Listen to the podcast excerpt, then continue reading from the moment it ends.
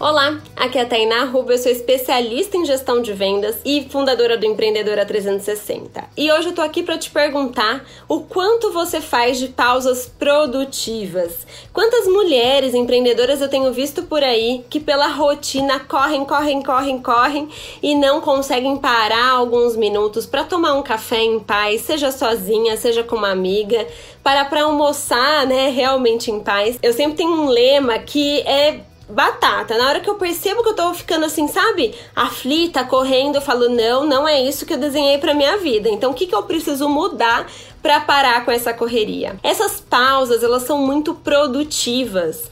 Quando a gente oxigena o nosso cérebro, quando a gente respira, a gente tem mais clareza para pensar e a gente toma decisões melhores. Então, por isso é importante você priorizar as suas pausas e lembrar que elas podem ser muito produtivas. O não tenho tempo já saiu de moda. É importante você cuidar de você e da sua cabeça também. E eu quero te fazer um convite especial que eu posso aprofundar esse assunto com você na nossa palestra online gratuita 10 passos para vender mais. Vai ser nessa quinta-feira. Se inscreve aqui no link aqui na descrição desse vídeo. Um grande beijo e até amanhã. Tchau, tchau!